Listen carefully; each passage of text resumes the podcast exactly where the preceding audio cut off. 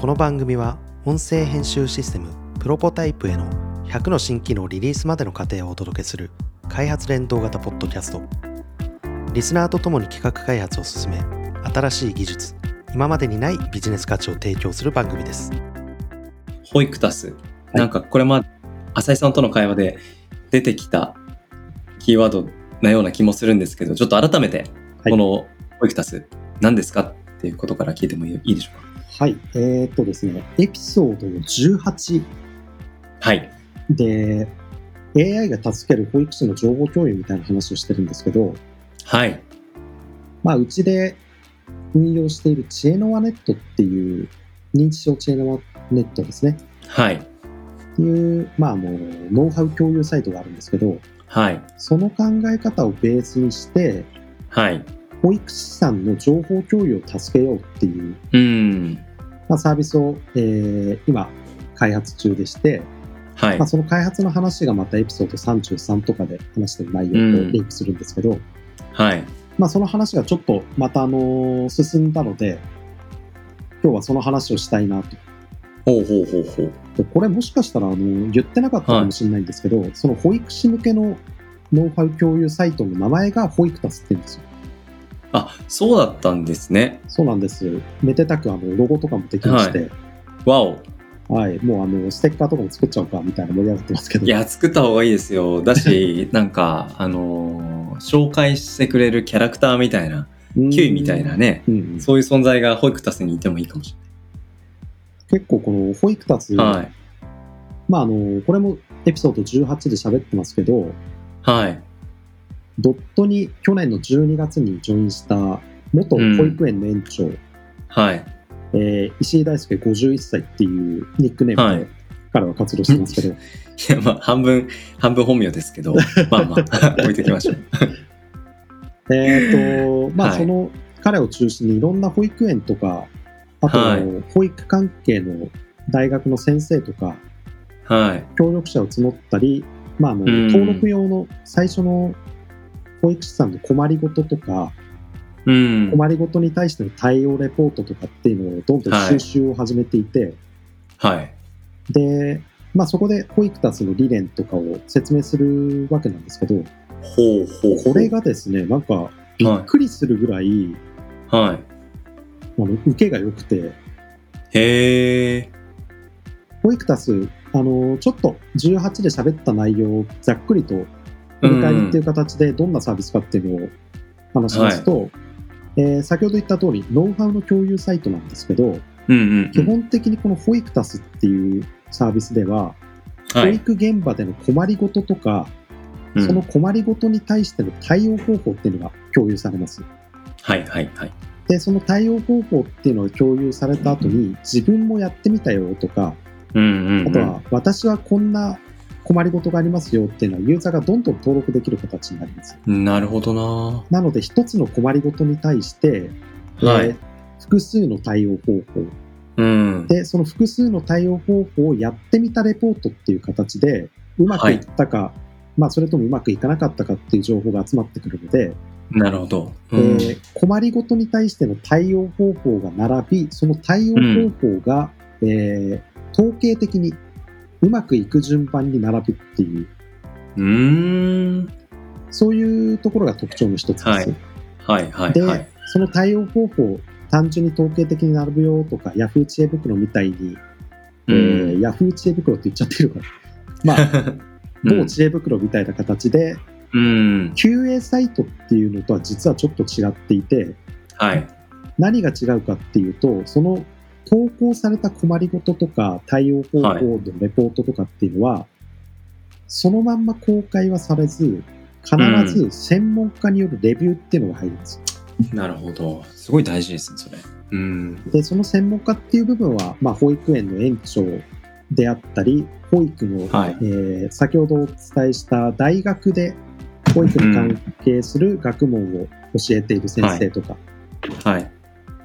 によるレビューっていうのとかあと場合によってはコメントがついた形で、えーはいサイトに公開されます。なので、うんうん。まあ、あのいわゆる誹謗中傷とかあとはうん本当はこれ絶対やっちゃダメなんだけどみたいなところに関しては、ちゃんとレビューの段階で弾かれるので、なるほど。質の高い情報っていうのが集まってきます。ももちろん、あの、自由投稿できるっていうことも、まあ魅力的だとは思うんですけど、それはもうすでにはいそういうサービスもあったりするので、うん、まあ僕らはその統計的に評価するっていうところと、専門家によるレビューが入るっていう情報の信頼性のところをより高めていこうとしてます。うん、なるほどですね。いではい。その統計的な評価っていうところを、はい。まあいろんな保育園の現場の保育士の方たちに、まあ先ほどの情報を集めてるときに話をしてみると、怖かったんですよ、正直。怖かった。怖かったです。あの、なんとなく保育って、はい。その子供一人一人違うから、そんな統計的に評価なんてはい。しちゃダメだし、したくないしとか、そういううん意見が待ってるかなっていうふうに予想してたんですけど、うん。それがですね、なんかあの、はい。実は現場からの意見はそうではなくて、はい。もちろんその一人一人の子供に正面から向き合うっていうのは大事だっていうのはありつつ、はいうんた、だ、その統計的な評価、こんな時どうするのが一般的な正解なのかっていううん。情報っていうのは、もう集めていかないとダメだよねと。はい。そういう意見いただいて、なのであへーの、もちろん統計評価だけじゃダメだけど、はい。統計的な評価っていうのは絶対必要だっていう考え、まあもちろんあの僕らがヒアリングした保育士さんたちはい。数十名なんですけど、はい。まあ、そういう意見をいただいてて、で、大学の先生たちはより、はい。よりその統計的なのは今後絶対必要だよっていうふうに言っていただいて。ちょっと自信を持ってたっていうところがあるんですよ。うん。そこで反発を食らってたら、このプロジェクトをその受け入れられないっていう、また別なね、システム以外のハードルをその抱えてしまうことになりますけど、そこが突破できたっていうのはすごく安心材料ですよね。逆にちょっと怖くもあるんですけどね、う絶対にその反発っていうのはすごいあると思ったんですけど、はい。まあ、そこはやっぱりあの、うまあ、うちのそのプロジェクト担当者の石がかなりあの、はい保育の業界に長くいて、うんうん、20年以上いてそうですね。でそこで感じた問題を解決するためのサービスなのでそのあたりは、うん。やっぱりあのいいプロダクトオーナーが社内にいるなっていうふうに感じてますね。なるほど。なんか今話聞きながら、い。あの、思ったのが、はい。最近あの、藤井聡太さんがタイトル戦でね、はい。あの、規制に無事なられましたけども、本当に素晴らしいなと思いましたし、なんか彼がそのコロナ期間中に AI を使って、そのいろんな手をまた研究してっていう話の中で、うん。まあ、今回のタイトルで取られた話ですけど、うん。あの、決してそのデータが答えを示してくれているってことではなく、うん。そのデータによってあらゆる手を、えーまあ、可能性として洗い出した上で、うん。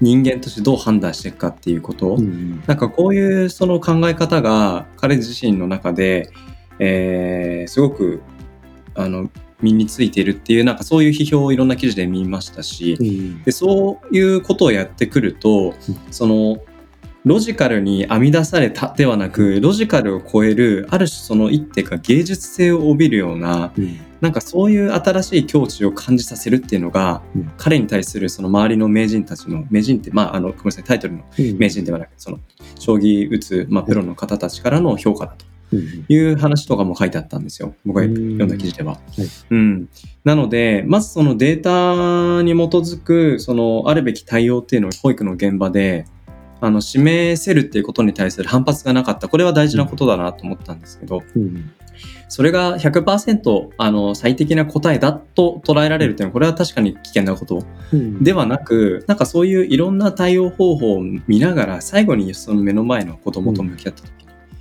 どういうふうにその子供に関わるべきかっていうことを最後はやっぱりその保育士さん一人一人がうん。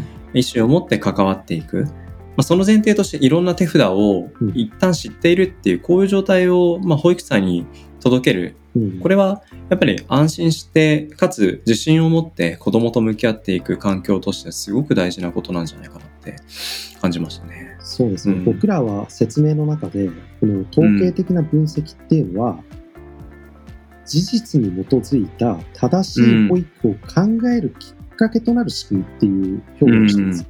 はい。もうまさに今、曽崎さんのおっしゃった通りで、正解じゃないけど、正解を考えるためには絶対必要なんだよっていう、その考えでやってます。はい。そうでしょうね。もちろん、その、ホイクタスは、その、理念としては、はい。保育に携わる人を、みんなを少し今より幸せにするっていうところをあ理念として掲げてるんですけど、あ。はい。まあ、なので、あの、このホイクタスっていうプラットフォームでは、うんその、まあ、ノウハウの共有だけじゃなくて、うん。ちょっと、一旦あの、話、脱線したかもしれないんですけど、うんうん。はい。あの、OECD、経済協力開発機構かな、うんうんうんが、あの、19年、去年ですね、2019年に、保育士とか、あのはい幼児教育に携わる幼稚園教師、教師、教諭うん。うをん。対象に国際調査を行ってるんですよ。はい。で、そこで社会から評価されてるっていうふうに感じているよっていうふうに答えあたはい。割合っていうのは日本の場合は3割なんですよ。で、この3割っていう数字は実はその分析対象が8カ国だったんですけど、はい。そのはい。8カ国の中で最下位。うん。まあちなみに給料が低いと思ってる人もそれに近いぐらい低かったんですけど、うんはい。なのであの、それってなんでなんだろうなと。うん。保育って絶対なんだろう、すごい大切な仕事というか、社会にうん。なくてはならない仕事。なのに、それに携わってる人が社会から評価されてないっていうふうに感じちゃうのはなぜだろはい。う。で、実は保育タスってそのあたりの話から生まれてきてるんですけど、うん。保育ってなんか、そもそもクリエイティブな仕事のはずなんですよ。そうですね。一人一人の子供に向き合って、うで、んその子供が何考えてどんな行動をして、うんで、どんな予防対策をして対応してっていうのを考えるって、はい。はい。まあ、例えば一人の保育士さんが、まあ、例えば10人の子供を見ているとしたら、うんうん僕らの考え方で言ったら、10人のクライアントと同時に接していうん。る。そうです。これはとんでもない話じゃないですか。そうですよね。でもなんとなく、その保育って肉体労働みたいなイメージが、うん肉体労働って言ったら語弊はあるかもしれないですけど、子供の世話をする肉体労働みたいなイメージがついちゃってるんじゃないかなっていうふうにうんうん思って。はい。なので、もうその保育っていう仕事を考え直しましょうと。ももっといい保育を考えて語り合って実践していきましょう。うんうんそのためには自分たちの困りごととか、それに対する対応っていうのをみんなで話し合うはい。プラットフォームが必要で、その話し合った内容っていうのを評価するためには統計的手法が必要で、なるほどな。で、保育タスが生まれてるんですけど、そこにさらに一個実は加えて、まあ、保育タスの中の機能というか企画みたいなのがあって、うん。それはあの、保育と全く関係ない各界で活躍しているスペシャリストとのコラボレーションっていうのを実は保育タスの目玉企画の一つとして入れてます。はい。はい。はい。さっきのあの、社会的に評価されてないと感じてるっていうことは、うこのん。保育士のそういうふうに抱えてしまってる問題って、うん。保育の業界の中だけで閉じるんじゃなくて、うんもっと広く社会全般で考えなきゃいけない。ってうん。言った時に、もう保育全然関係ない人が、保育について考える、語る、語り合うっていうようなコラムとかも用意して、で、オフラインでのイベント、リモートでのイベントっていうのももちろん考えてます。うん。はい。はい。はい。で、そういう形で、なんか保育っていうものを一度社会全体で見直そうよっていうところまでこの保育タスは考えていて、実は、はい。えー、これも8月か9月か、はい。まあ年内に、えー、保育タス、一般社団法人として設立準備中です。おー。すごいな。着々と動いてたんですね。この名前を今日僕初めて知った、この保育バス。でも名前を見て、はい。今話したコンセプト、うん。保育士さんたちを少しだけ、まあ、その働く環境を幸せにするみたいな、その少しだけっていうこと、はいこれがその100%、100点満点ではないっていう、なんかここの部分をその、ある種いい意味で余白を残していらっしゃる思いが、保育足すっていううんなんかこの足すっていう言葉にすごくにじみ出て感じるなって思うんですよね。ありがとうございます。うん。いいなぁなんか、あのー子供たちの教育って僕も、ね、まだ子供がいるわけじゃないので、うんなんとも言えないところは多分にあるんですけども、やっぱり社会にとって希望であるべきと思うんですね。うんで、希望って何かって言ったら、やっぱりその子供たちが夢を持って、その次の社会に向けてうん、日々、何、新しいことを学びながら、好奇心を原動力としながら、やっぱりいろんな表現に向き合っていく。うんうん、それは勉強もしっかり、スポーツもしっかり、絵もしっかり、歌もしっかり、楽器もしっかりっていう。うん。その、まあ、手法っていうのはいろいろあると思うんですけど、やっぱそういうことに、いち早く気づくきっかけを、やっぱり、その、幼児教育、保育の中で、うん、どうその機会を作っていけるかっていうことに、うん。やっぱ本来、一番最前線で向き合う、その職業、職種っていうのが、やっぱり保育士さんたちだと思うんですよね。うんうん、だそういう皆さんがやっぱり日々日頃やっぱりそのどうしてもやらなければいけないっていうそのお世話みたいなところでうん。おそらくいっぱいいっぱいな気がするんですよね。うん。でそういったところで迷わない。うん。やっぱり意思決定を早くする。かつその意思決定がこなすだけではなくプラスアルファその子供にとってどうなるかっていうことをうん。想像できるそういった余白余裕をやっぱり日々日常の中で子供たちと過ごす時間に、うん、少しでも生み出せる。なんかそういう関わり方を目指していらっしゃるのかなと思うとなんか保育タスをやっぱ導入している保育園に自分の子供だったり、うん。うん、なんか入れたいなっていう親御さんっていうのはなんか増えていったらいいんじゃないかなっていう気がしましたね。もうその保育園と、保育園、今話したのは保育士と保育タスですけど、うん、もちろんあの保育園と保育タスっていうところも考えてるので、このあたりはまた別の機会に話せればいいなと思ってます。うん、素晴らしい。いや、なんか、ちょっと褒めっぱなしで、ちょっと悔しいなって思ったんですけど。いや、でもやっぱりこういうね、やっぱ、あのー前向きななんかエネルギーで話を聞けるっていうのは、やっぱり教育の持っている本質的なやっぱりパワーだと思いますし、あのーね。まあ別の機会でね、石井大輔51歳の話でうん、やっぱり保育っていうところの、やっぱり持っている希望とか可能性みたいなところ、そういう話は聞いてたので、なんか彼の思いが、あ、保育タスの中で、また一つ形になる、そういう、まあ未来が近い将来、うん。あの、待ってるんだなと思うと、すごいワクワクしました。最後に一点だけ言うとですね、これあの、はい。先ほど曽崎さんが、僕はまだ子供いないですけどって言ったじゃないですか。うーん。結構はい。そこ、個人的には重要だと思っていて、おあー。の、今この保育タスの開発はドットで行っていて、はい。そのビジネスメイクとか現場回ってとかっていうところは、うん石野菜で進めているんですけど、はい。あの、僕も結婚してないですし、子供いないじゃないですか。すねだから、ある意うん味保育とは結構遠いところにいるんですよ。なるほど。でも、あの、そういう人がこういうサービスやるとうん説得力がないとかっていうこと自体が僕は。直さなきゃいけないところだと思っていて。だって、この保育タスの理念っていうのは、その保育に関わる全ての人の未来をちょっと幸せにする。はい。はい。で、保育士さんたちを助けていきたい。社会全体で助けていきたいって言ったときに、うん僕も社はい。会の一部なんで、はい。なのに子供いないからっていうところで、うぶんっ。た切っちゃうのは、それはそもそも違う。そうですね。そうですね。だから、んもうあの、子供いるいないとか、はい。男性女性とか、そういうところはあまり関係なく、うん。こんな協力者、もちろんあの、結果的に今、元保育園長、IT 企業社長の他に、なんかあの、はい。その二人は男性ですけど、なんはい。か女性の方も入ってきていただいたり、うん。はい。幼児教育とか、あと子供の、えー外遊びもいろいろやってくださってる人たちとうん。か、いろんな人が入ってきてますけど、うんもう、あらゆる属性の人が保育について考えようっていう、そのきっかけに保育たちがなっていけばいいなっていうふうに思っています。いいですね。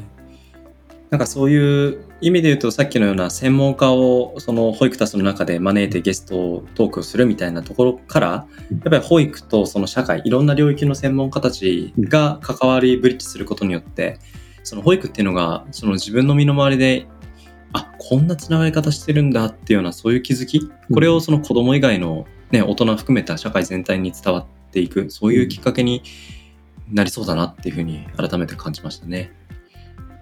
ちょっとこの一般社団法人ができたタイミングでまた、あの、は続々と、あの、PR 広報活動とかも増えていくんじゃないかと思いますが、またこの話聞けたら嬉しいかなと思います。はいありがとうございましありがとうございました。た。はい。